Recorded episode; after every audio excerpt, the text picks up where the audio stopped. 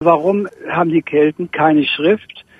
Also sie haben keine selbstentwickelte eigene Schrift, aber es ist durchaus vorgekommen, dass speziell im letzten Jahrhundert Kelten auch schreiben. Es gibt viele Münzen mit Inschriften. Es gibt Münzen, da steht drauf Vercingetorix. Ja? Also sie übernehmen die römisch-griechische Schrift. Wenn man ganz ehrlich ist, die frühesten keltischen Inschriften stammen sogar aus dem 6. Jahrhundert vor Christi Geburt. Denn in Oberitalien hat sich im Bereich des Tessin und angrenzenden Lombardei eine Gruppe keltischsprachiger Menschen niedergelassen, und die übernehmen das etruskische Alphabet. Und die ältesten Inschriften dieser Colaseca-Inschriften, wie man die nennen, die tauchen da schon im 6. Jahrhundert auf. Also sie haben nicht wirklich eine eigene Schrift entwickelt, haben aber manchmal die Schriften anderer benutzt.